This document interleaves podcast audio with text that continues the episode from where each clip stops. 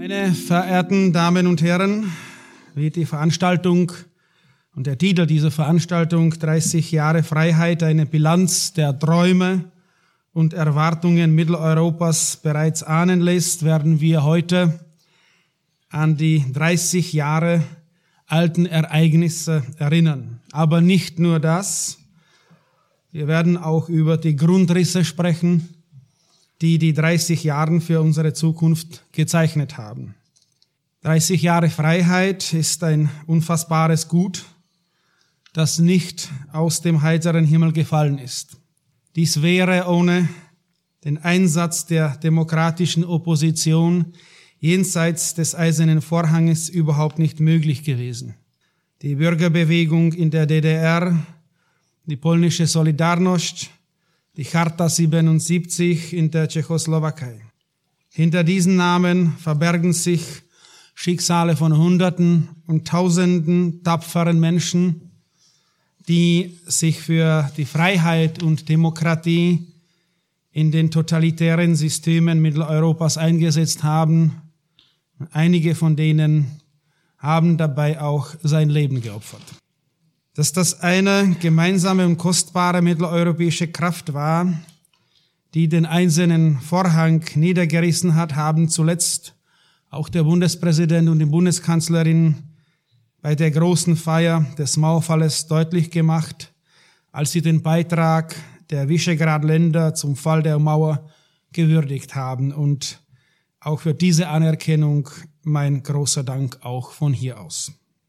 Als die Berliner Mauer fiel, beziehungsweise zum Fall gebracht wurde, der eiserne Vorhang schmolz und der Stacheldraht von unseren Grenzen, unseren Grenzen weg war, erlangten die Tschechen sowie andere Völker Europas ihre Freiheit und die Deutschen ihre Wiedervereinigung noch dazu.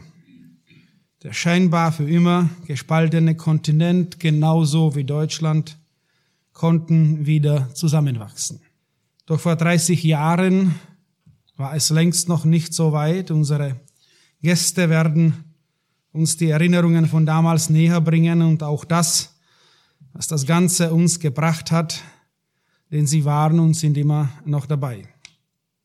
In Polen hat das Ganze begonnen, das alle Freiheitskämpfer verbindende Wort Solidarność kennt jedes kleine Kind in Europa, mindestens jedes aus einer anständigen Familie.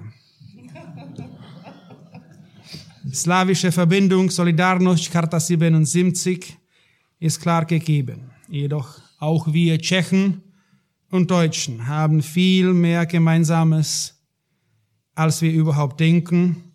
Und dies geht sehr tief, sogar in die Doppeljahrestage. Die Deutschen haben am 9. November nicht nur den Mauerfall gefeiert, sondern auch den 9. November 1938 an die Kristallnacht erinnert.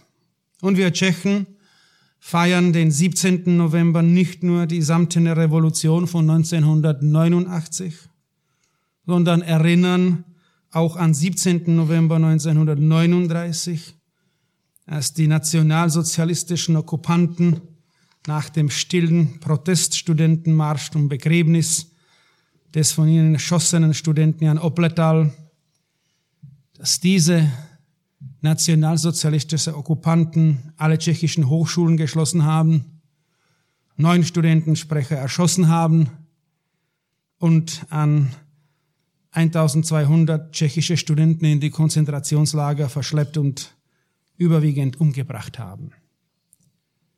Beide unserer Völker haben so gegen zwei Totalismen gekämpft, gegen einen braunen und gegen einen roten. Ich selbst war einer von denen, die in Prag 1989 das damalige Geschehen aktiv mitgestaltet haben. Gestern haben wir daran in Prag mit anderen Mitstreitern und mit Daniel Hermann und auch mit dem sächsischen Ministerpräsidenten Michael Kretschmer im Café Slavia erinnert. Ich könnte sehr viel und lange von den damaligen Zeiten erzählen, aber unsere heutigen Gäste werden es bestimmt besser und schöner machen. Sei es mir jedoch eines erlaubt, eine Bitte an Sie. Seien wir bitte alle wachsam und aktiv, dass wir und unsere Nachkommen nie wieder den 9. und den 17. November erleben müssen. Das Schlimmste ist, und das in beiden diesen Fällen, eine schlafende und schweigende Mehrheit. Bleiben wir also bitte wachsam und aktiv. Vielen Dank Ihnen dafür. Danke.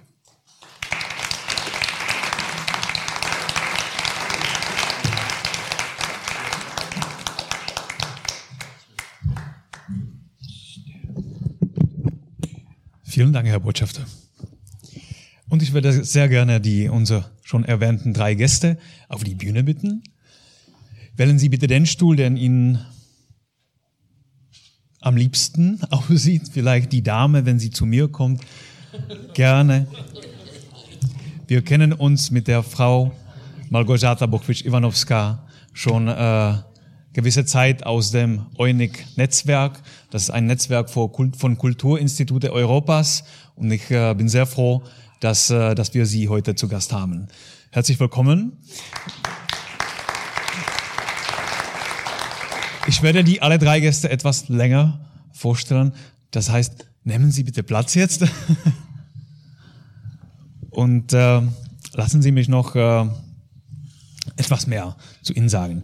Im Fall von Malgorzata würde ich auch gerne erwähnen, dass äh, sie Deutsch und Französisch an der Universität Warschau sowie deutsches und europäisches Recht bei der Deutschen Rechtsschule Warschau-Bonn studiert hat, dass sie äh, bei der Bundesstiftung Erinnerung, Verantwortung und Zukunft in Berlin gearbeitet hat und äh, dass sie eigentlich aus einer Familie kommt, die äh, sehr aktiv äh, in dem äh, in den antikommunistischen Kreise äh, gewesen ist. Also das ist auch wichtig.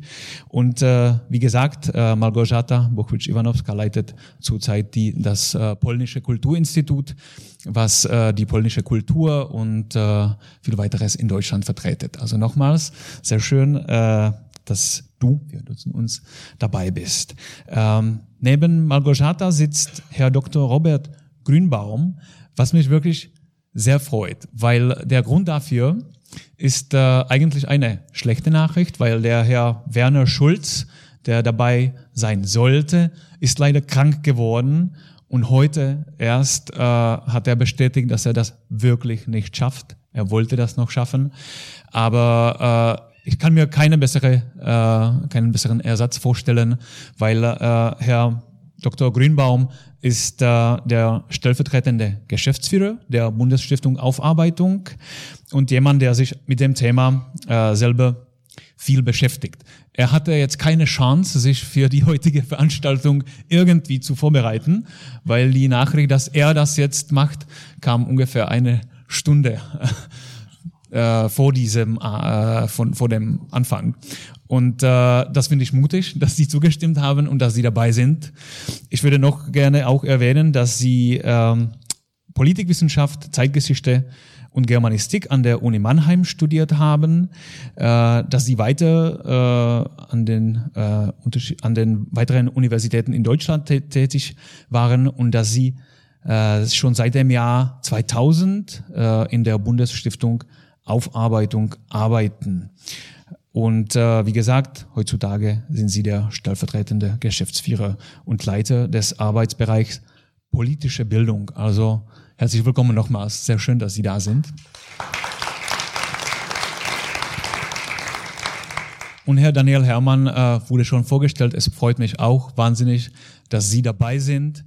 Äh, ich würde auch im Kurzen nur äh, Sie alle daran erinnern, dass äh, Herr Herrmann eigentlich zu dem Thema richtig äh, viel zu tun äh, oder viel zu sagen hat, weil er quasi schon äh, im 80er die dunkle Seite des Regimes äh, erlebt hat. Er wurde von, dem, äh, von der Geheimpolizei verfolgt und äh, im Jahr 1989, genau in diesem Jahr, wurde er zum Priester äh, geweiht. Vom Jahr 2010 äh, hat er als Direktor des Instituts für die Erforschung totalitärer Regime gearbeitet und vom Jahr 2014 bis 2017 äh, war er als Kulturminister der Tschechischen Republik tätig. Herzlich willkommen nochmal. Vielen Dank, dass Sie dabei sind, Herr Herrmann. Und äh, Sie sehen schon, also wir haben hier drei unterschiedliche äh, Gäste, die auch äh, die Ereignisse des Jahres 1989 unterschiedlich erlebt haben. Ich würde sehr gerne äh, diese persönliche Ebene am Anfang angehen und ansprechen. Und ich würde Sie gerne fragen, obwohl das äh, nicht in allen Fällen so spannend ist wie vielleicht bei dem Herrn Hermann, äh, was, wie Sie sich direkt äh, an diesen Tage vor 30 Jahren erinnern. Was haben Sie damals gemacht? Wie haben Sie das erlebt? Vielleicht, Herr Hermann, ich habe das schon angekündigt, wenn Sie anfangen könnten. Danke, guten Abend noch. Also auf jeden Fall war der 17. November 1989 der größte Moment meines Lebens bis zum heutigen Tag, das muss ich sagen. Und damals, wie Sie gesagt haben, bin ich im Juni 89 zum Priester geweiht worden. Und im Herbst 89 bis Frühling 90 habe ich in einer in einer klassischen Seelsorge gearbeitet. Und zwar ich bin geboren in Budweis in Südböhmen an der österreichischen Grenze. Und ich habe in der Budweiser Diözese und zwar in der Stadt Tabor als Kaplan gearbeitet damals. Und äh, etwas ganz äh, Außerordentliches. Also nur fünf Tage vor dem 17. November, und zwar am 12. November 89, war die böhmische Prinzessin Agnes von Przemysselhaus in Rom heilig gesprochen.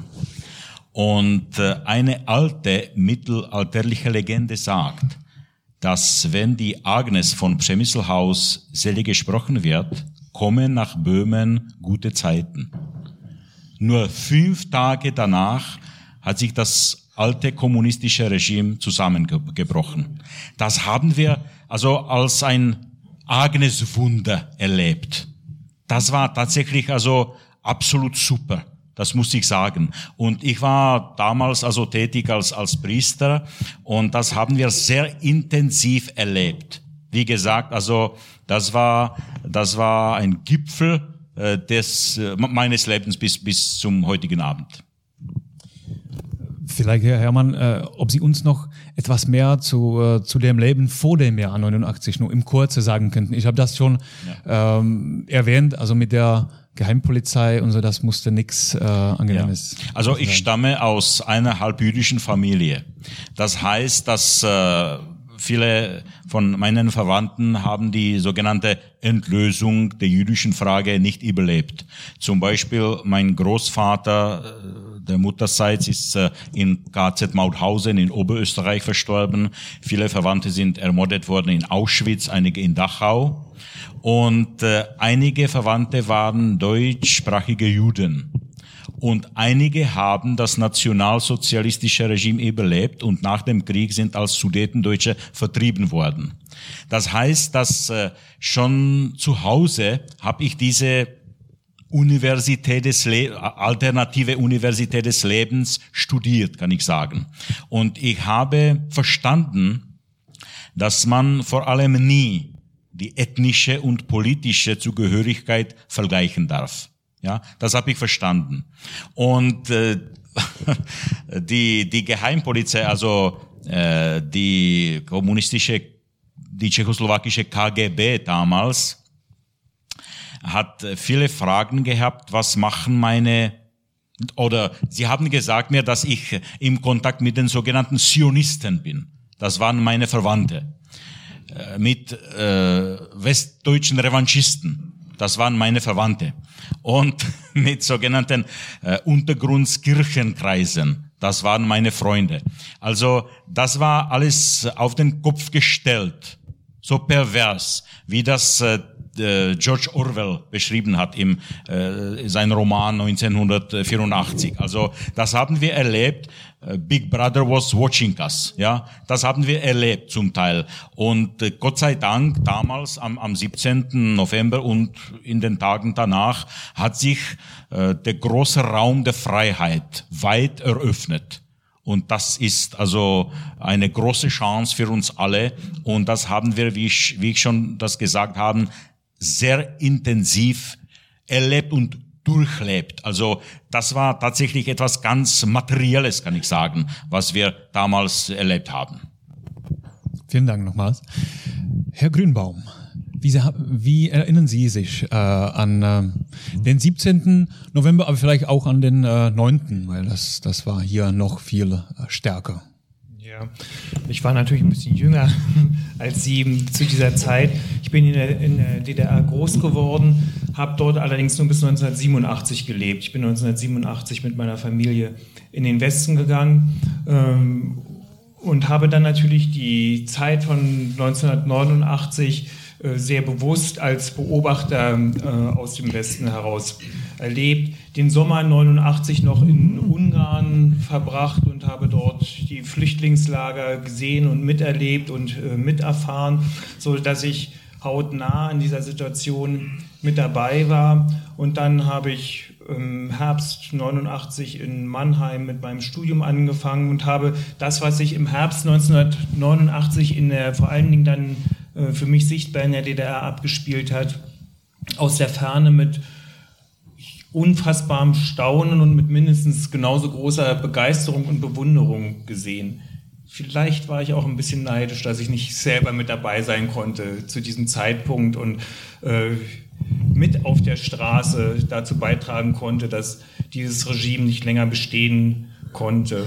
Und gleichzeitig war es ein unfassbar großes Glück, was ich in dieser Zeit erlebt habe. Ich habe später in meiner Akte gelesen, dass ich eben in die DDR ein Einreiseverbot von 15 Jahren gehabt hätte. Aber natürlich gab es viele Freunde und Familie, die äh, noch dort gelebt hat und aus diesen 15 Jahren waren es letztlich dann nur zwei Jahre und plötzlich äh, konnte ich wieder einreisen und diese Menschen alle sehen und das war auch ein großes Glück aus dieser Zeit das ist sozusagen das, äh, was mich mit Deutschland in dieser Zeit verbindet. Und gleichzeitig war ich begeistert zu sehen, dass dies eben nicht nur eine isolierte Bewegung in Deutschland gewesen ist. Äh, Polen hatte ja den Weg schon bereitet und hatte den Deutschen vorgemacht, wie es gehen kann.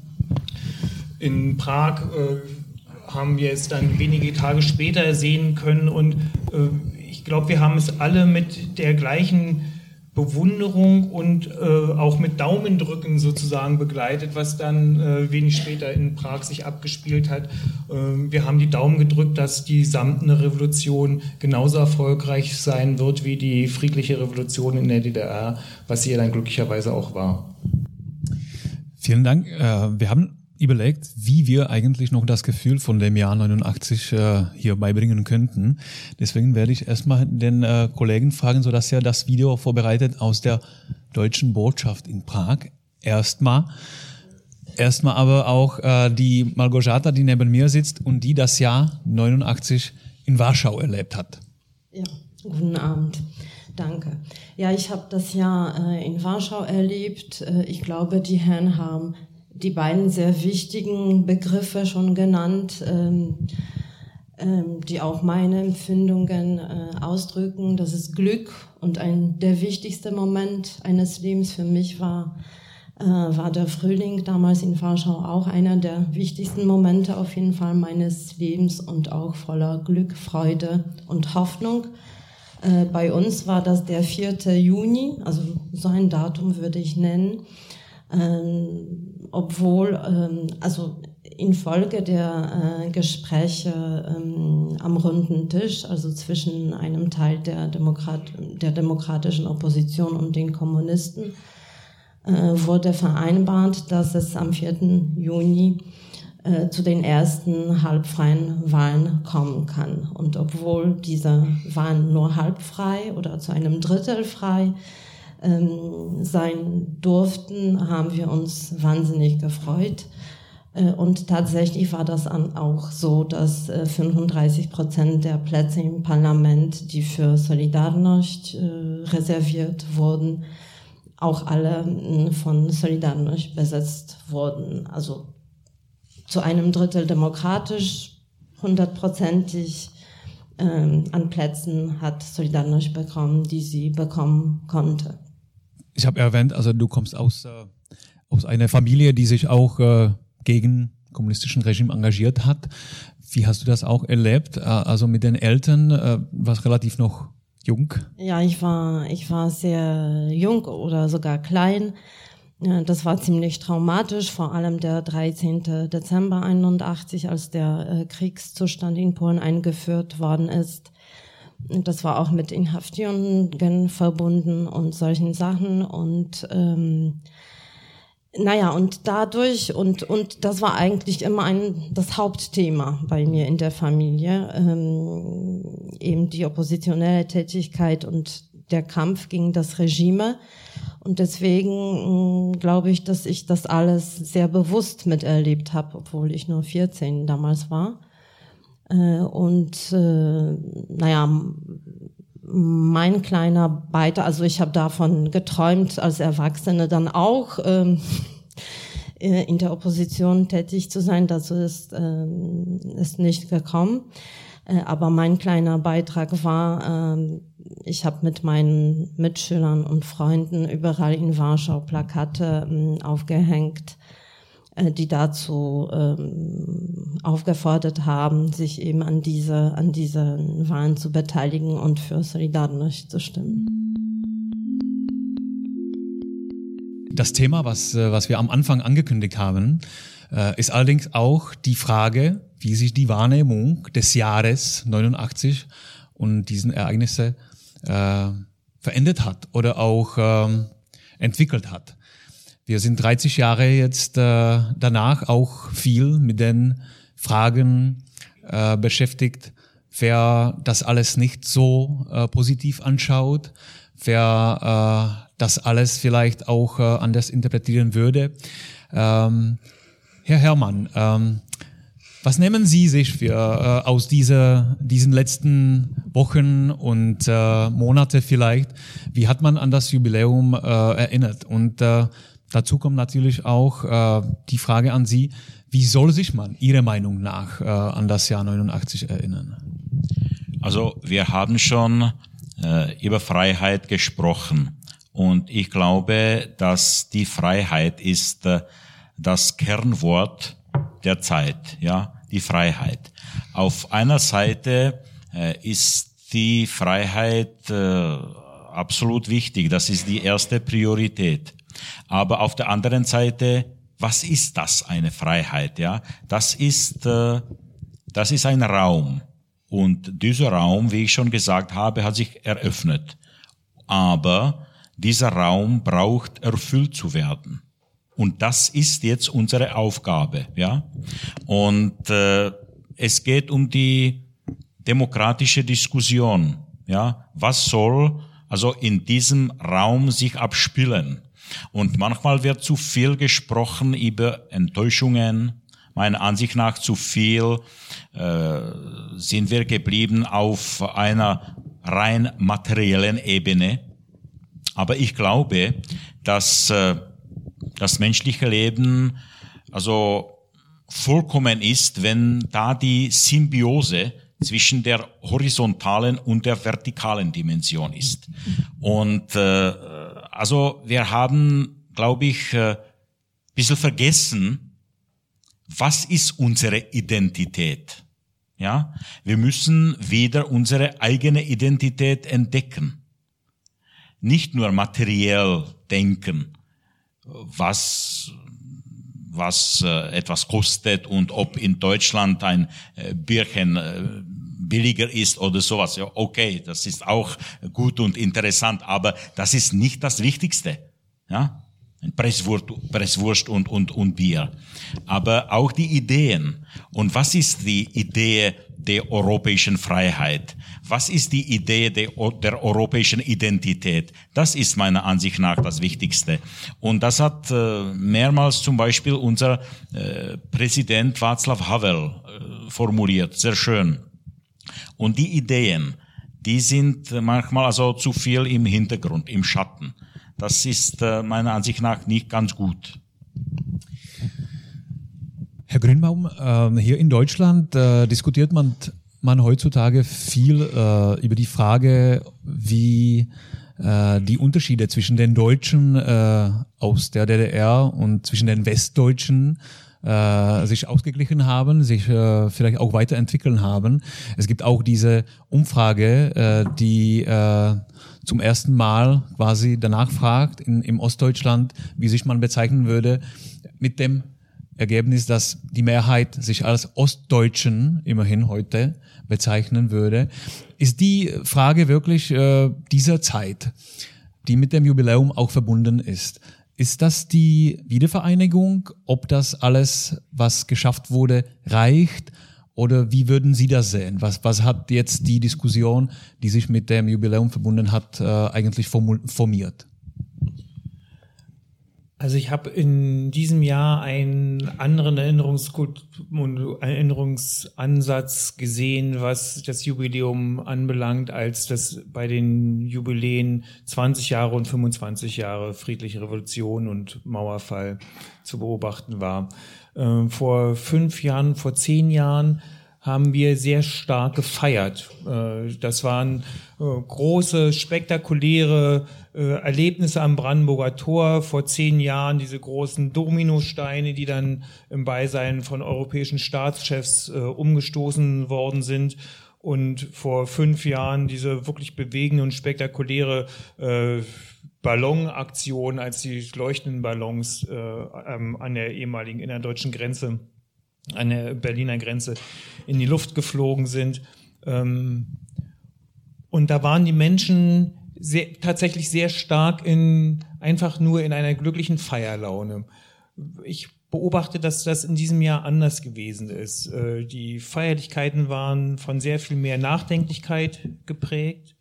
Sie waren vor allen Dingen auch von einem äh, Miteinander ins Gespräch kommen geprägt. Das ist ja das, was äh, dieses Jahr, diese Festivalwoche in Berlin an sieben Tage, an sieben Orten ausgezeichnet hat. Eine Vielzahl von Veranstaltungen, an denen ganz unterschiedliche Menschen miteinander ins Gespräch gekommen sind über ihre Erinnerungen und Erfahrungen an das Jahr 1989, aber vor allen Dingen auch darüber, was sich nach 1989 in Deutschland entwickelt hat. Und ich halte das für ein gutes Zeichen, dass die Menschen miteinander sprechen, dass sie bereit sind, sich zu öffnen und miteinander ihre Erfahrungen und ihre Erinnerungen zu teilen. Ähm, und zwar ganz unterschiedlich, äh, sowohl Ostdeutsche untereinander als auch Ostdeutsche mit Westdeutschen, Junge mit Alten, äh, also dass auch ein intergenerationeller Dialog stattfindet. All das, glaube ich, ist wichtig für unsere Gesellschaft, das Miteinander sprechen. Herr Herrmann, vielleicht nochmal äh, nach Tschechien. Die deutschen Medien haben auch äh, über Demonstrationen auf Letna berichtet. Äh, kann man auch über einen Dialog sprechen, weil das, das war ein Protest quasi gegen Regierung. Es ist die Frage, wie viel äh, soll man jetzt wirklich das Erbe mit der heutigen Politik äh, verbinden? Wie viel schafft man überhaupt heutzutage, diesen Dialog zu prägen in Tschechien? Also wir haben heute eine Koalitionsregierung und zwar äh, eine Regierung von äh, einer neuen, relativ neuen Bewegung namens ANO, ja, geführt von dem heutigen Ministerpräsidenten Herrn Babiš und äh, von der Sozialdemokratischen Partei. Und äh, das ist eine also demokratisch gewählte Regierung. Natürlich sind nicht alle also pro zufrieden, pro diese Regierung, äh, ja, also fa fasziniert, ja, das versteht man, aber das gehört zur Demokratie. Und auf dem Littnerplatz äh, äh, waren ungefähr, ich weiß nicht, 250, 300.000 Leute. Und ja, die, die, die wollten einen Dialog mit der Regierung führen. Natürlich äh, ist es gut so, ja, das ist ein, ein Zeichen äh, der demokratischen Situation in unserem Lande.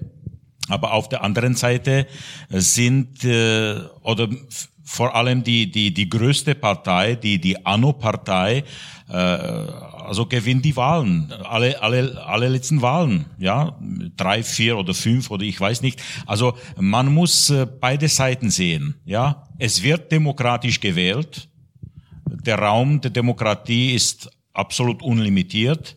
Auf der anderen Seite gibt es einige Leute, die dagegen stehen, ja. Aber wie gesagt, gut, das gehört zur Demokratie. Aber meiner Ansicht nach ist sehr wichtig, dass alles ganz äh, friedlich war. Also tatsächlich äh, vielleicht zum Teil wie eine Happening-Orientierung als eine echte Demonstration. Und wie gesagt, das gehört zur Demokratie. Meiner Ansicht nach ist es gut so und äh, ja, aber äh, der Dialog ist nötig. Das ist das ist auf jeden Fall sehr wichtig, im Dialog äh, zu bleiben und miteinander zu reden. Also durch eine Kommunikation zur Communio, ja, so ist es. Wenn die Leute miteinander nicht sprechen werden, ist es natürlich für Demokratie für, für Demokratie nicht gut. Malgorzata, äh, wie war die Situation oder wie ist die Situation in Polen äh, aus diesem Sicht? Jetzt, ja. Mhm. Also bevor ich zu diesem mhm. etwas traurigeren Thema äh, komme, möchte ich vielleicht noch ganz kurz den Film äh, kommentieren. Äh, war tatsächlich der Prager-Botschaft. Ja, ja, sehr berührend und ich kann mich auch an die Zeiten erinnern, also am 4. Juni, als das alles bei uns losging, äh, wussten wir natürlich nicht, wie das äh, dann weiterhin und in anderen äh, Ländern sich alles entwickelt. Und äh, da haben wir dann eben die Berliner Mauer und dann auch hm, Prag miterlebt und Ungarn und das war wirklich wunderbar, weil, weil wir einfach gesehen haben, wie, wie das ganze kommunistische äh, Regime wie ein äh, Kartenhaus zusammenbrach, tatsächlich in Mittel- und Osteuropa. Äh, jetzt zu deiner Frage. Ja, also äh, Polen ist auch sehr gespalten. Äh, wie Herr Herrmann bereits gesagt hat, die Regierung oder das Regierungslager, das jetzt in Polen regiert, wurde absolut demokratisch gewählt. Ähm, bei uns ist es auch der Fall, dass in den in einigen letzten Wahlen äh, dieses äh, demokratische Mandat sich bestätigt hat, bei Selbstverwaltungswahlen, bei Wahlen zum Europaparlament und jetzt vor einem Monat hatten wir wieder Parlamentswahlen in Polen. Und so ist es. Bei uns äh, gibt es auch sehr viele Gegner, mm, selbstverständlich. Ähm, das ist aber auch äh, ganz normal. Ich sehe dass also ich finde, das ist sehr, hm, diese Wahrnehmung, die du, nach der du jetzt auch gefragt hast, die auch sehr viel, viel zu tun mit der jetzigen Situation hat, äh, hängt auch sehr stark ähm, mit Generationen zusammen. Also Menschen in meinem Alter, ähm, oder wie, wie Jacek Kaczmarski gesungen hat, äh, ein Verstorbener, der Verstorbene, sehr berühmte Bart von Solidarność. Er hat gesungen, unsere Generation ist für das Regime verloren. Ja, also unsere, das war eben, er meinte eben die Kinder äh, zum, zum Zeitpunkt der Einführung des Kriegszustandes. Äh, so, also für mich und für meine Generation und für ältere Menschen spielen da auch völlig andere Faktoren vielleicht noch eine Rolle als für Jüngere, die wirklich nicht mehr so viel wissen von, von der Wende. Und für die ist, naja, für die sieht das vielleicht äh, völlig anders aus, sind auch sehr zukunftsorientiert. Äh, ich sehe die Wurzeln des heutigen Konflikts schon im Jahre 1989 oder noch kurz davor weil äh, viele Polen und äh, viele Anhänger des heutigen regierenden Lagers mm, der Meinung sind, dass das alles doch nicht so fantastisch war 89. Äh, und äh, auf jeden Fall ähm, sind wir jetzt frei und wurden wir auch frei, aber mm, der Übergang war viel schwieriger, als man das gedacht hat. Und äh, man fühlte sich auch nicht so ganz frei in dem Land. Also man fühlte nicht, dass man in einem völlig freien Land lebt, sondern dass man in einem schon postkommunistischen Land lebt. Also das postkommunistische System hat sich schon etabliert. Mm, und äh, das ist ein Thema für eine längere Debatte, aber um es äh, etwas kürzer zu, zusammenzufassen, der heutige Konflikt äh, in Polen besteht zwischen den damaligen Oppositionellen, der sehr weitgehend einen Kompromiss mit den damaligen Kommunisten geschlossen haben, und den damaligen Oppositionellen, die einen so weitgehenden Kompromiss nicht haben wollten. Also verstehe ich Sie jetzt alle richtig, dass, äh, dass Sie die Diskussion an sich selbst eigentlich äh, vielleicht sogar willkommen, äh, weil man ist etwas rationeller geworden. Man fragt auch nach den äh, unperfekten Baustellen, die sich nach dem Jahr 89 äh, entwickelt haben. Man engagiert sich öffentlich, äh, entweder bei den Protesten oder politisch. Man ist frei, äh, weil äh, man könnte auch fühlen irgendwie da als ob da quasi eine Enttäuschung, also äh, anwesend wäre, äh, eine Frust gewisse. Aber wie Sie das jetzt interpretieren mit der äh, mit dem Dialog oder mit diesem Engagement, das klingt eher danach, dass, dass es gut so ist, dass, dass wir nicht mehr nur jubeln, aber dass wir auch viel mehr über äh, die, die andere Seite diskutieren, vielleicht über den unperfekten Stellen, wie gesagt. Also meiner Ansicht nach geht es um eine normale Entwicklung des Lebens der Gesellschaft. Also 30 Jahre danach, 30 Jahre, das ist ein, ein großes Stück des Lebens, ja? Mehr als eine Generation. Und das gehört dazu. Also äh, vor allem ist es mindestens bei uns alles friedlich, was sehr positiv ist, ja. Und äh, so soll es auch bleiben, weiterhin, ja. Äh, zur Kultur oder zur politischen Kultur gehört der Dialog, auf jeden Fall. Und wenn jemand nicht dialogfähig ist, no, dann meiner Ansicht nach ist er, ist er oder sie kein, keine gute Politik, Politikerin. Ja? Also Dialog ist mit der Demokratie oder mit der politischen Kultur der Demokratie eng verbunden. Wir haben uns, wenn wir die Erinnerung an die DDR, an die kommunistische Diktatur anschauen, in Deutschland über viele Jahre, fast Jahrzehnte immer mit der Dichotomie von Täter und Opfern beschäftigt. Äh, das Leben war aber nicht schwarz und nicht weiß, sondern das Leben auch in der DDR und in allen anderen äh, kommunistisch regierten Staaten auch war grau. Die Gruppe der Täter und die Grau war es die ganze Zeit. Eben. Alles war grau. Alles war grau und auch, auch die Normalität war eben grau. Äh, die Gruppe der Täter und die Gruppe der Opfer war sehr klein. Die Gruppe der Mitläufer, die Gruppe der Angepassten, äh, die war viel größer. Und wir kommen jetzt in eine Phase, wo wir anfangen, auch diese Geschichten zu erzählen und darüber nachzudenken, warum waren die Diktaturen über so lange Zeit so stabil? Warum konnten sie so lange existieren? Ähm, wer hat an welcher Stelle Widerstand geleistet? Wer wer hat den Widerstand unterdrückt, aber wer hat auch einfach nur versucht, in, mit seiner Biografie, mit seiner Familie sozusagen in diesem Staat äh, mehr oder weniger normal zu leben und was hat das für denjenigen an welcher Stelle bedeutet? Äh, wie, wie muss man sich ein solches Leben vorstellen und was trägt das zur Stabilität eines diktatorischen Systems äh, im Endeffekt bei? Und ich glaube, das ist ein neuer Aspekt in der Diskussion und in der Überlegung äh, darüber, wenn wir jetzt mit einem viel größeren Abstand, äh, wo die Geschichte nicht mehr ganz so nah an uns dran ist, vielleicht auch ein Stück weit rationaler uns mit diesen Fragen beschäftigen können.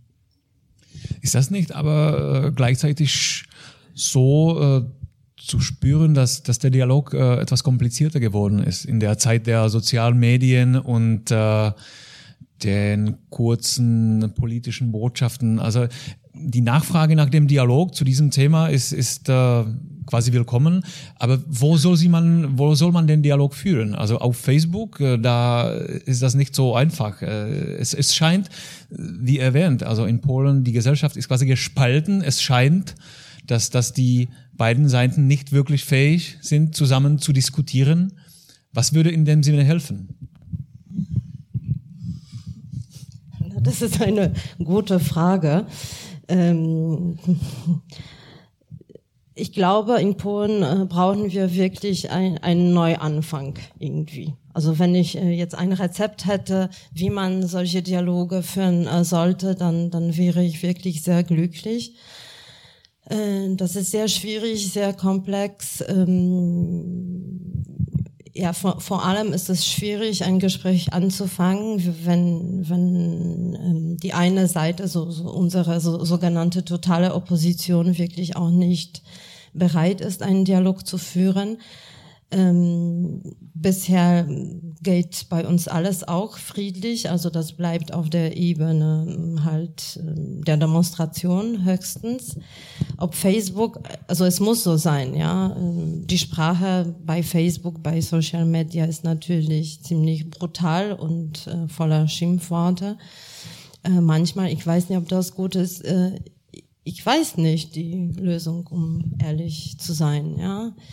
Äh, ich, ich, ich möchte mich aber nur noch ganz kurz äh, darauf, was Sie gesagt haben, beziehen, ja, auf diese Massen, die, die unter einer Diktatur dann einfach nicht engagiert sind, ähm, weil sie natürlich äh, ihr ganzes Leben lang ähm, äh, also man hat versucht, sie davon sehr stark abzu, äh, also fernzuhalten, sich zu engagieren. Das war nicht nur erwünscht, das war auch ähm, streng bestraft, sich zu engagieren.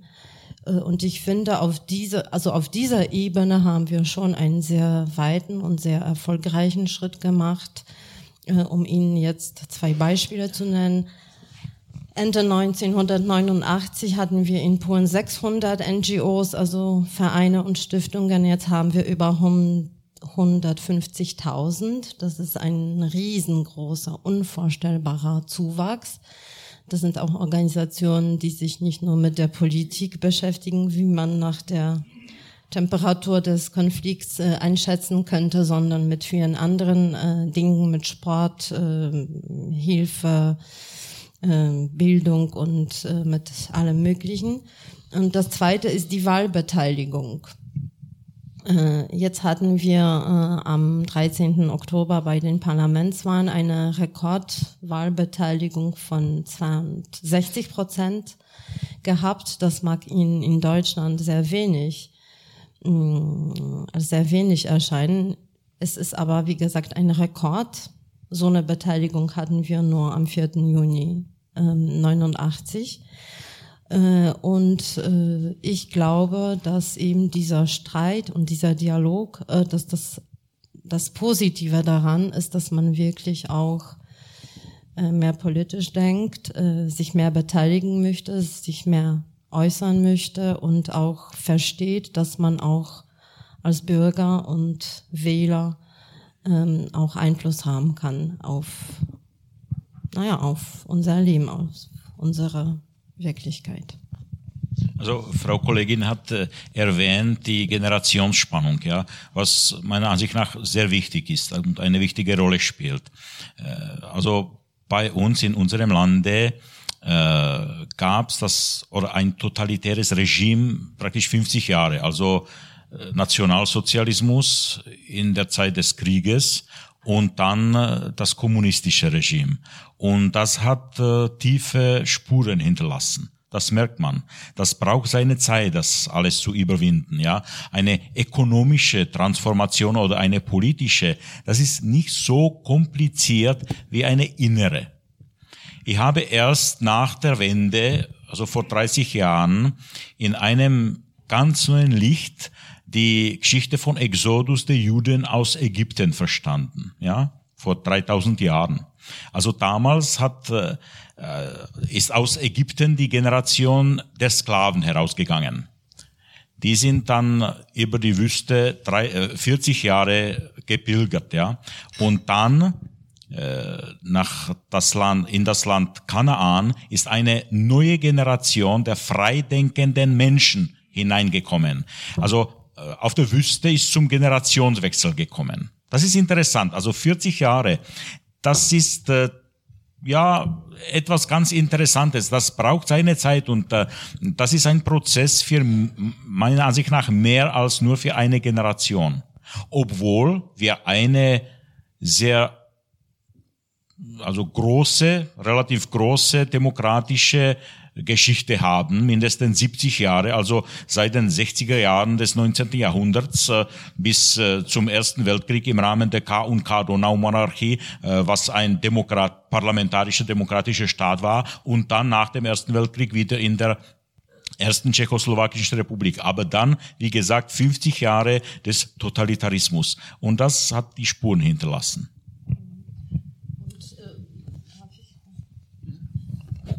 Ja, und auch äh, die, mm, das Niedermachen aller möglichen Bewegungen, Anti-Bewegungen, oder? Das ist äh, auch wichtig.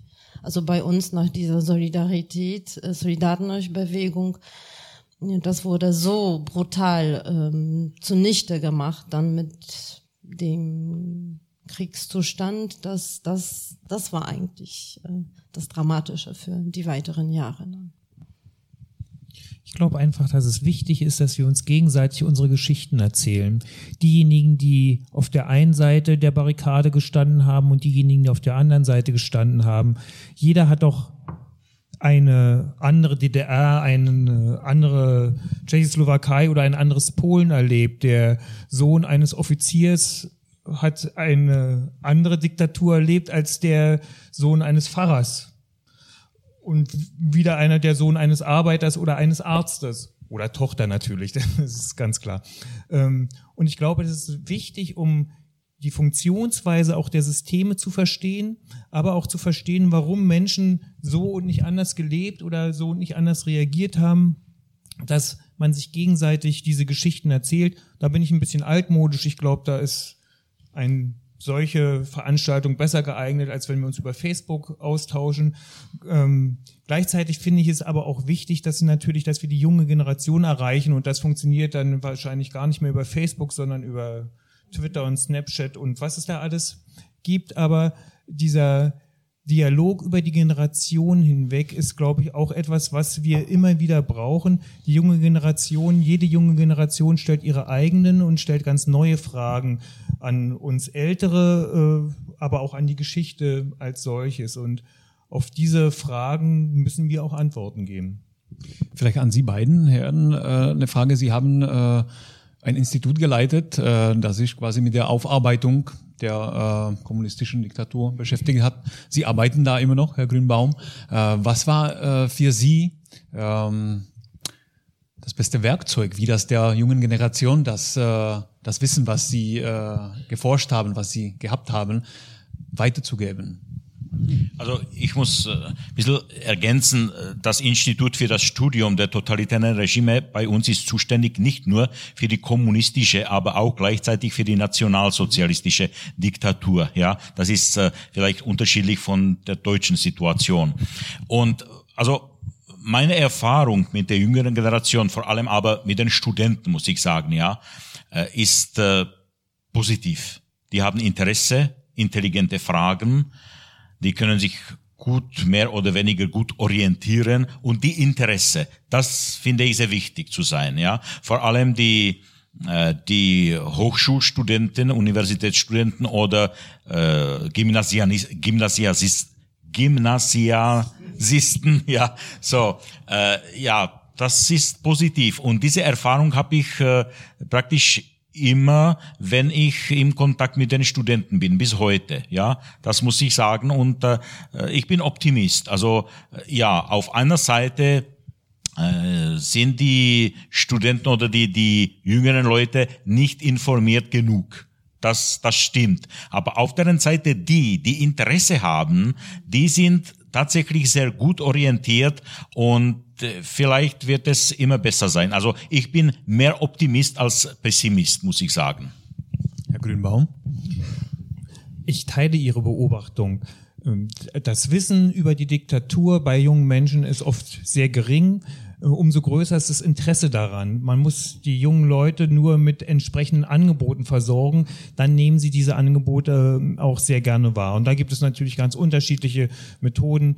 Äh, aktuell zum Beispiel äh, veranstalten wir in Zusammenarbeit mit dem Ostbeauftragten der Bundesregierung einen Jugendwettbewerb Umbruchszeiten Deutschland im Wandel seit der Einheit, in dem wir eben uns explizit an junge Menschen richten und sie dazu einladen, sich mit den Geschichten Geschichten ihrer Eltern und Großeltern zu beschäftigen in der Zeit, in dem Jahrzehnt äh, nach äh, der Vollendung der deutschen Einheit, um eben auf diese Art und Weise genau diesen generationsübergreifenden Dialog zu befördern und junge Menschen dazu zu ermutigen, sich mit diesem Teil der Geschichte auseinanderzusetzen.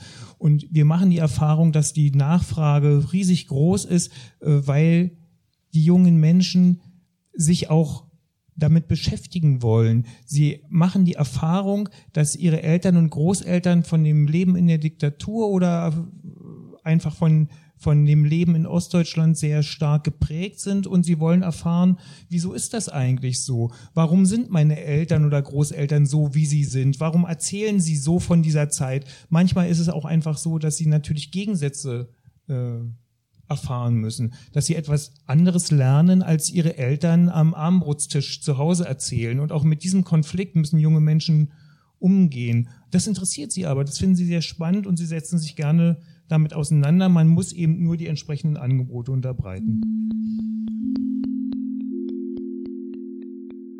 Mein Name ist Martin Brabant und ich finde es ganz toll, diese Veranstaltung heute. Und äh, was ich besonders toll fand, wir haben äh, sie aus Polen, aus äh, Tschechien da. Es ist kein Mal das Wort der Kalte Krieg gefallen. Das war die Zeit des Kalten Krieges. Das hören Sie, wenn Sie hier mehrere Historiker, Journalisten aus Westdeutschland sitzen hätten, dann reden die über den Kalten Krieg. Sie reden selten über die kommunistische Diktaturen, über die kommunistischen Unterdrückungen oder sowas. In Baltikum redet man da vom Kalten Krieg nicht. In ganz Osteuropa, glaube ich, war nicht überall, ist das ein ganz wichtiges Thema, um diese Unterdrückung deutlich im Westen wahrgenommen zu werden und nicht immer äh, nur dem Kalten Krieg zu reden. Wenn Sie Schulbücher bei uns lesen, da kommt ganz schnell der Kalte Krieg, die Spione und sowas. Aber die Unterdrückung oder der Widerstand, der gleich nach 45 in den ersten Jahren in fast allen osteuropäischen Ländern mit vielen Toten äh, passiert ist, gegen die neue Unterdrückung, ist fast überhaupt kein Thema. So, wenn Sie dazu aus Ihrer Sicht Danke. was sagen würden. Dankeschön. Vielen herzlichen Dank für diese Bemerkung. Mich wundert das auch etwas im Westen. Also aus polnischer Sinn, äh, Sicht hatten wir auf jeden Fall mit zwei Totalitarismen zu tun, äh, eben mit dem nationalsozialistischen Totalitarismus und mit dem kommunistischen Totalitarismus. In Deutschland ist man oft äh, erstaunt, dass, dass Polen äh, die kommunistische Diktatur eben auch als Totalitarismus bezeichnen. Äh, manchmal wird das den Polen sogar vorgeworfen, also kritisch wird das gesehen. Tatsächlich aus dem Begriff Kalter Krieg äh, ergibt sich nicht viel. Ja, ähm, also ich sehe das. Ähm, also für mich persönlich ist äh, vor allem Stalinismus auf jeden Fall mit mit dem Nationalsozialismus zu vergleichen. Und wenn man bedenkt, wie lange das System gedauert hat, äh, wie viele Millionen Quadratkilometer Archipelag Gulag hatte, ja, dann, dann verstehe ich nicht, wieso eben im, im Westen das Bewusstsein der Verbrechen äh, der kommunistischen Diktatur so gering ist. Natürlich gab es den Kalte Krieg, aber für mich äh, ist äh, oder wenn Sie einen Krieg haben, gibt zwei Gegner, ja, die gegeneinander kämpfen. Ich bin aufgewachsen zum Teil im Böhmerwald. Und zwar im Dreiländereck von Böhmen, Österreich und Bayern. Ja? Und äh, ich habe also oft nach Bayern hingeguckt. Ich habe den eisernen Vorhang äh, sehr oft gesehen.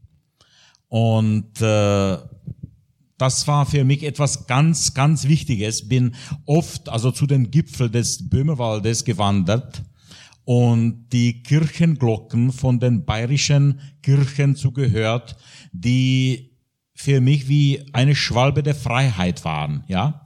Also auf der anderen Seite drüben, hinter dem eisernen Vorhang aus unserer Sicht, war kein Gegner. Das waren nur die Kommunisten, die wir gehasst haben, ja. Aber äh, ja, das war der Kalte Krieg, das stimmt. Aber für uns war kein Gegner. Wir haben uns gefühlt, wir sind Teil oder wir wollen Teil der freien Welt sein, ja. Also äh, es war etwas ganz, ganz Besonderes. Und mit diesem Gefühl bin ich aufgewachsen. Die freie Welt tatsächlich existiert. Ich weiß nicht, zehn Kilometer von unserem Haus auf der böhmischen Seite des Böhmerwaldes, ja. Ich habe die, die Bayernhäuser gesehen und die Autos gesehen, aber zwischen uns war der eiserne Vorhang. Aber das haben nur die eine Seite, die kommunistische Seite gemacht. Das war.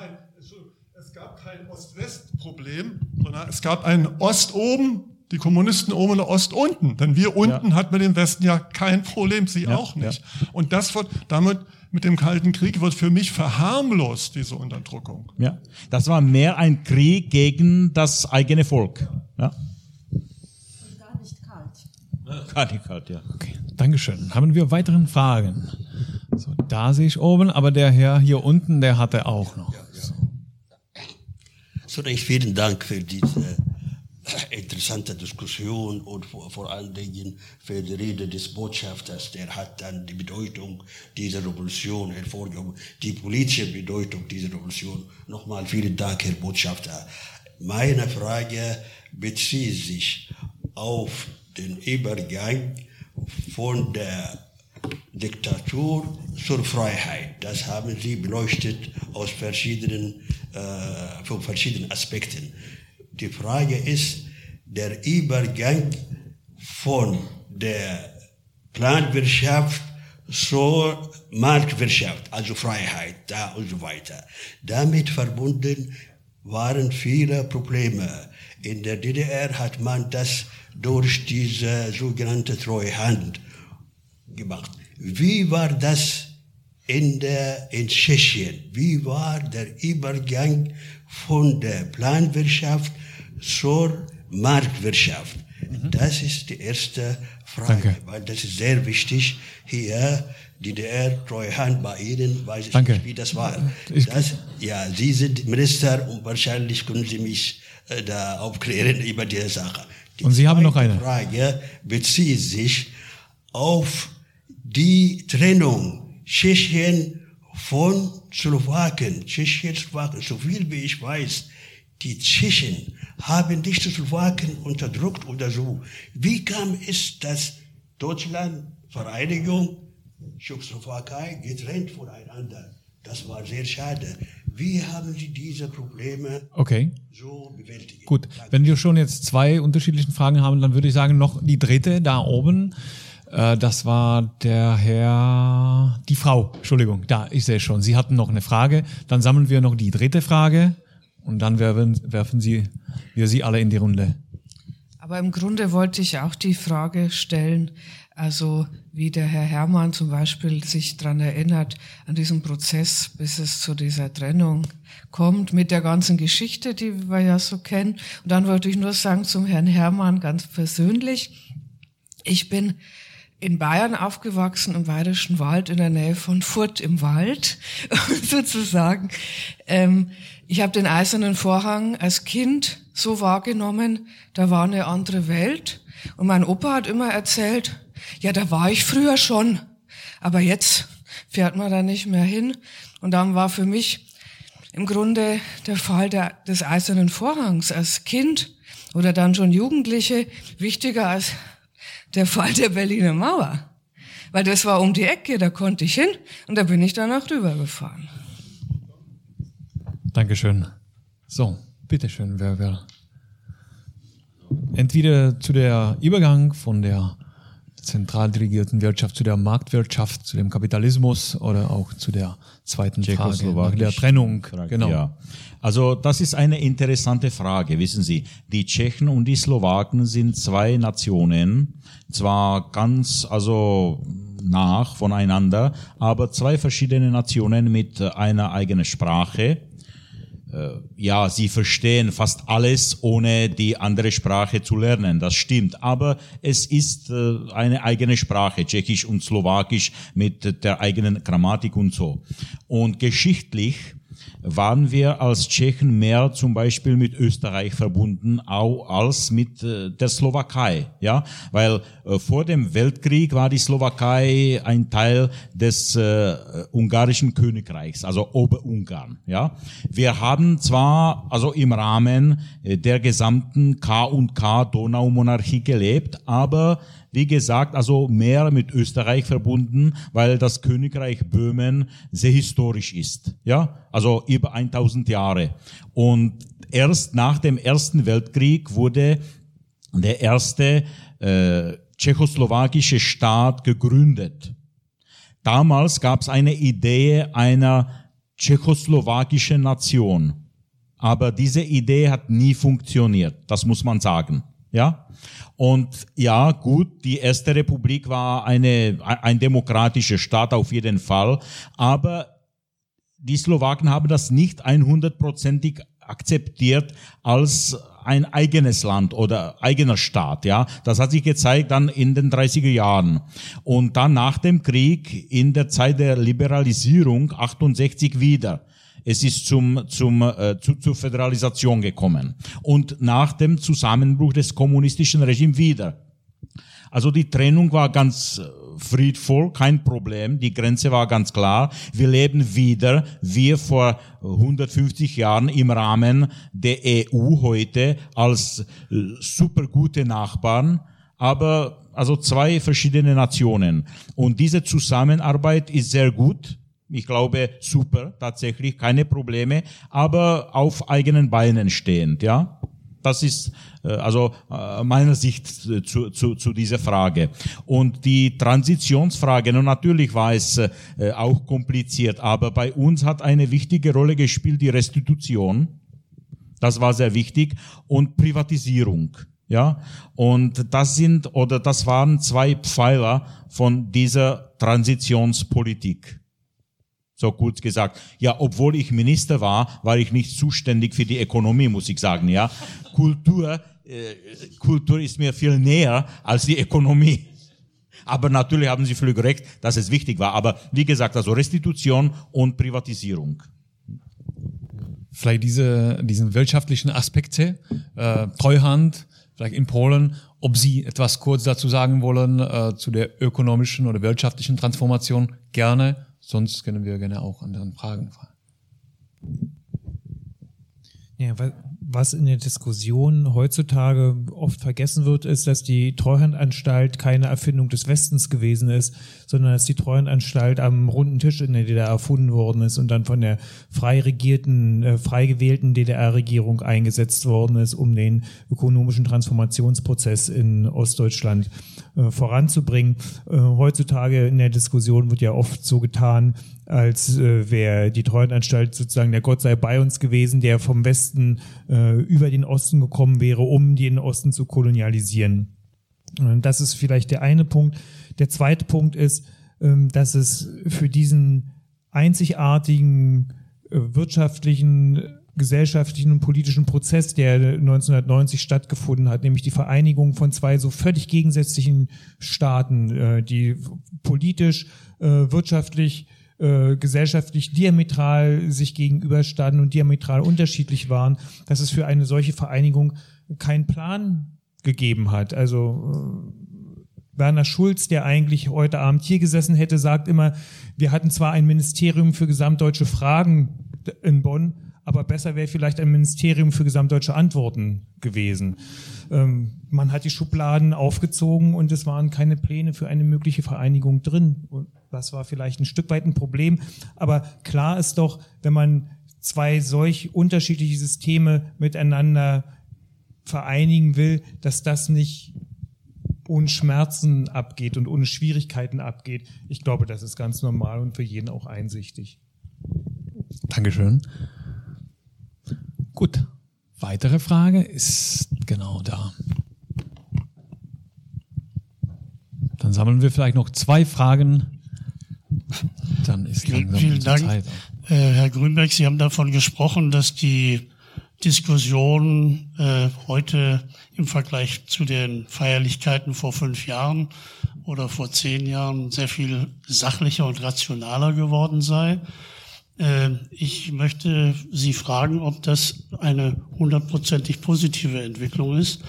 Äh, ich würde eher dem, äh, der Position zustimmen, die Herr Herrmann vertreten hat, dass das für mich auch, ich bin ein Westler, wenn ich das so sagen darf, aber für mich war trotzdem äh, der Fall der Berliner Mauer und der Zusammenbruch des Kommunismus eines der wichtigsten Ereignisse und eines der freudigsten Ereignisse meines Lebens.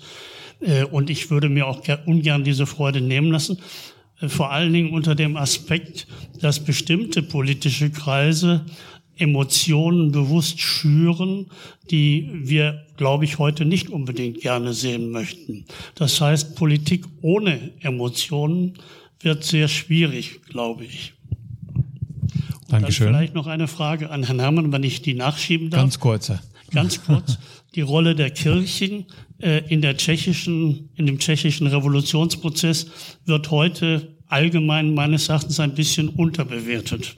Wie sehen Sie das? Dankeschön. Sammeln wir noch die weiteren zwei Fragen. Äh, ich möchte äh, Ihnen, Herr Herrmann, äh, besonders danken, dass Sie auf die 50 Jahre Diktaturerfahrung in Tschechien, in der Tschechoslowakei hingewiesen haben, also sozusagen die Besetzung und die Unterdrückung durch die Nationalsozialisten mit einbezogen haben in ihren Geschichtsentwurf sozusagen.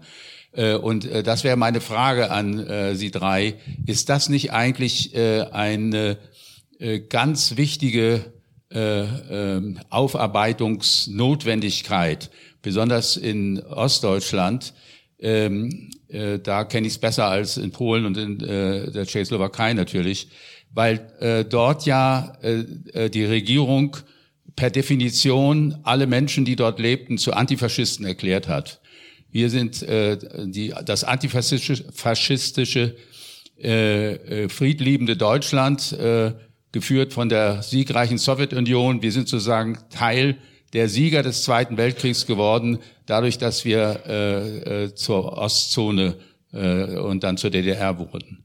Und äh, damit ist die Auseinandersetzung mit dem Nationalsozialismus nicht wie in Westdeutschland, ich bin aus Westdeutschland, deswegen äh, weiß ich das genau, nicht intensiv, äh, faktisch alle zehn Jahre wieder neu begonnen worden.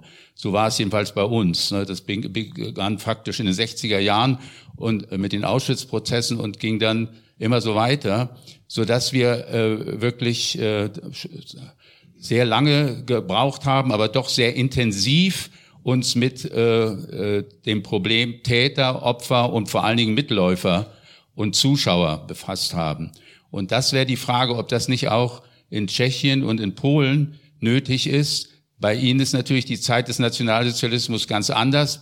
Äh, da sind sie die Unterdrückten, da sind sie die Opfer, da sind sie die, die ähm, massakriert wurden und nicht die mitgemacht haben. Aber es hat natürlich auch bei ihnen Kollaborateure gegeben. Es hat auch bei ihnen Leute gegeben, die sozusagen durch die äh, Nazi-Zeit äh, zu autoritären Persönlichkeiten wurden durch das, was da passiert ist. Und ich glaube, das ist der Grund, warum wir so viele rechte Bewegungen und rechte Parteien haben.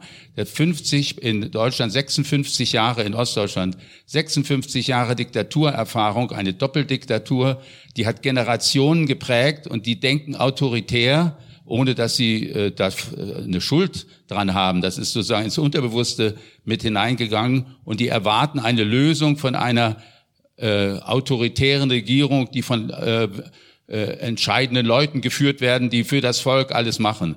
Und auch der Ruf Helmut, rette uns, äh, war äh, auch ambivalent. Nicht? Es soll ein großer Mann kommen, der uns rettet.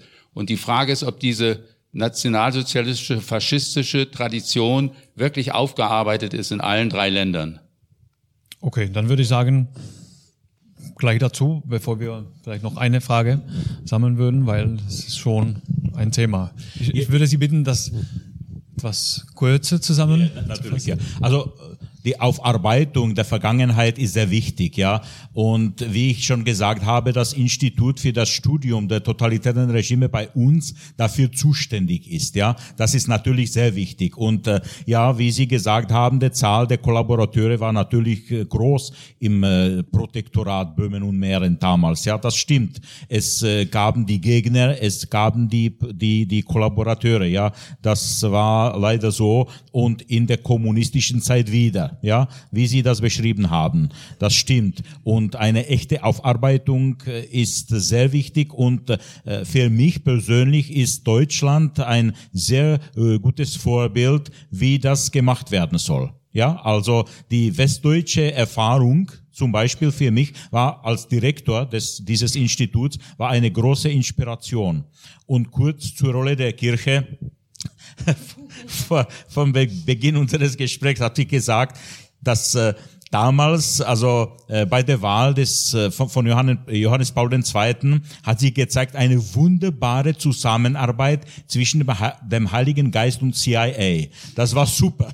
Also natürlich hat das eine wichtige Rolle gespielt und äh, seine Person also war sehr wichtig und ich habe die Ehre gehabt mit ihm äh, mehrmals persönlich zu sprechen, auch davon, äh, weil ich damals im Erzbischofspalais von Prag gearbeitet habe und ja, er war für mich eine eine absolut wichtigste Person oder eine sehr wichtige Person in diesem Prozess der Befreiung von Mittel- und Osteuropa von dem kommunistischen Regime.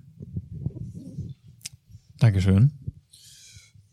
Ich würde, ich würde Ihnen absolut zustimmen in dem, was Sie sagen. Äh, die deutsche Geschichte ist ja nicht eben reich an glücklichen Ereignissen. Die friedliche Revolution von vor 30 Jahren und der Mauerfall oder wie auch der Botschafter vorhin schon zutreffend gesagt hat, eher der Mauersturz oder Einsturz, äh, denn sie ist ja nicht von selbst äh, gefallen, sondern sie wurde eingedrückt. Das sind sicherlich herausragende, glückliche historische Momente in unserer Geschichte, die wir uns auf keinen Fall nehmen lassen sollen und über die wir uns zu Recht äh, freuen und die wir auch zu Recht feiern was wir im Moment ein Stück weit beobachten ist, und auch davon sprachen Sie, dass politisch interessierte Kreise äh, sich diese Ereignisse anzueignen versuchen. Also in den Landtagswahlkämpfen in Ostdeutschland haben wir jetzt diese Plakate gesehen, vollende die Wende, äh, damals wie heute werde Bürgerrechtler und so weiter und so fort. Das ist natürlich in ganz entschiedenem Maße zurückzuweisen weil es sich hier um eine Verfälschung äh, der Geschichte handelt und damit Diktatur und Demokratie in unzulässiger Weise gleichgesetzt werden. Das müssen wir, glaube ich, äh, ganz entschieden zurückweisen. Gleichzeitig beobachten wir jetzt einen Prozess, der möglicherweise genau damit zu tun hat und uns sozusagen der Anlass nicht sehr glücklich ist, aber das Ergebnis vielleicht äh, etwas ist, was äh, durchaus zu begrüßen ist, nämlich, dass der Westen mit einer neuen Aufmerksamkeit auf den Osten hört, äh, dass sehr viel stärker in den Osten hineingehört wird, auch weil man verstehen will, warum wählen die eigentlich so, wie sie wählen oder warum agieren sie so, wie sie agieren. Es wird aber gleichzeitig eben auch viel stärker den Geschichten der Menschen zugehört und diese Geschichten werden sehr viel ernster genommen. Ich habe das Gefühl, dass über viele Jahre hinweg die DDR-Geschichte immer nur als ostdeutsche Regionalgeschichte gesehen und behandelt worden ist und dass wir jetzt in diesem November das erste Mal beobachten können, dass die ostdeutsche Geschichte viel stärker als zuvor als Teil der gesamtdeutschen Nachkriegsgeschichte wahrgenommen wird. Und das, glaube ich, ist ein ganz wichtiger Prozess zum Zusammenwachsen Deutschlands. Ja.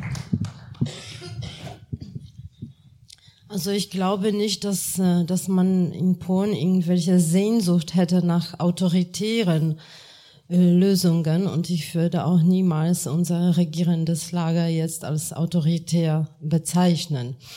Äh, was Sie gesagt haben zu Johannes Paul II. stimmt absolut für Polen auch und ähm, schon, dass Sie das auch so sehen.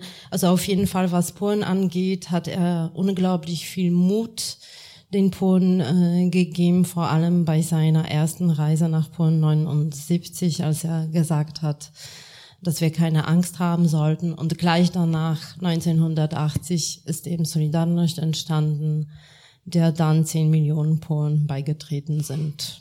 Also seine Rolle war da auf jeden Fall immens. Wir werden wahrscheinlich ähnlich äh, feiern erst nach zehn Jahren. Gehe ich stark davon aus. Also 35 Jahre, das klingt nicht so gut. 40 Jahre erst. Ne? Und das heißt, wir werden uns wieder äh, zu diesem Thema äh, treffen, hoffentlich mit Ihnen allen äh, oder auch mit anderen Gästen, äh, wenn wir quasi die 40 Jahre schon geschafft haben. Also nach genau so lange Zeit, was wir äh, in Bezug zu der Diktatur quasi erlebt haben. Äh, wenn Sie jetzt einen Wunsch hätten, äh, wie sollte man äh, in den zehn Jahren an das Ganze erinnern? Was wäre das? Und bevor Sie alle drei äh, antworten, darf ich vielleicht noch äh, eine, einen kleinen Hinweis dazu oder, oder etwas dazu auch hinzufügen. Und zwar, äh, was ein wichtiger Moment wahrscheinlich auch bei diesem äh, Jubiläum war und was man auch hier in Berlin erlebt hat bei dem äh, bei der Gedenkstätte der Berliner Mauer. Da hat der deutsche Bundespräsident die Visegrad äh, Staaten Präsidenten eingeladen. Da hat man viel von Mitteleuropa äh, gesprochen. Der Václav Havel, was wir hier mit Absicht gezeigt haben, der hat mit diesem Satz seine Rede beendet. Also ob wir endlich mal in Mitteleuropa äh, gekommen sind. Also auch in Bezug zu, zu diesem Begriff vielleicht, wie wir uns in zehn Jahren bei dem nächsten Feier oder, oder Jubiläumstreffen zu, zu der Mitte Europa quasi äh, beziehen werden. Also natürlich, also was in zehn Jahren sein wird, weiß ich nicht, obwohl ich Daniel heiße, bin ich kein Prophet, ja. Aber äh, es kommen neue Themen, aber auf jeden Fall wird auch in zehn Jahren Mitteleuropa weiter existieren und äh, wir gehören zusammen. Das ist für mich das Wichtigste. Und wir müssen die, die neuen Themen unter diesem Aspekt verstehen, dass wir eine tatsächlich eine europäische, mitteleuropäische Familie sind und miteinander die Probleme lesen lösen. Ja, das, das ist das ist wichtig für mich. Und die die werden kommen. Natürlich auch in zehn Jahren werden wir also äh, zurückerinnern, was damals geschah und so. Das stimmt. Aber meiner Ansicht nach werden neue äh, neue Impulse kommen. Vielen Dank, Herr Grünbaum. Ich wünsche mir, dass die friedliche Revolution von 1989, und zwar nicht nur die in Deutschland, sondern alle friedlichen Revolutionen in Ostmitteleuropa, äh, dass diese friedlichen Revolutionen als ein ganz wichtiger Teil der europäischen Freiheitsgeschichte äh, angesehen und gewürdigt werden. Ich wünsche mir, dass der Prozess, der jetzt begonnen hat und den ich beschrieben habe, dass die DDR-Geschichte nicht mehr als Regionalgeschichte Ost, sondern als selbstverständlicher Teil der gesamtdeutschen Geschichte gesehen wird, äh, eine Selbstverständlichkeit ist. Und ich wünsche mir, dass es uns gelingt, die Menschen, die jetzt noch ganz jung sind und für die diese Geschichte so weit weg ist wie das Heilige Römische Reich, deutsche Nation äh, oder die Urmenschen, äh, dass, die, dass es uns gelungen ist, dass diese jungen Menschen sich für diesen Teil unserer Geschichte interessieren, sich daran erinnern und sich damit auseinandersetzen. Dankeschön. Und ich denke, ich wünsche mir, dass wir in zehn Jahren in so einem Punkt sind, wo wir mindestens ähm, keine solchen Prozesse und Phänomene erleben müssen, die wir in 100 Jahren verarbeiten müssten. Okay, sehr schön. Vielen, vielen Dank allen unseren Gästen, dass Sie dabei waren. Natürlich treffen wir uns nicht erst in zehn Jahren. Äh, wir haben auch noch, also genießen Sie den Abend und äh, nochmal schön, dass Sie dabei waren. Bis zum nächsten Mal.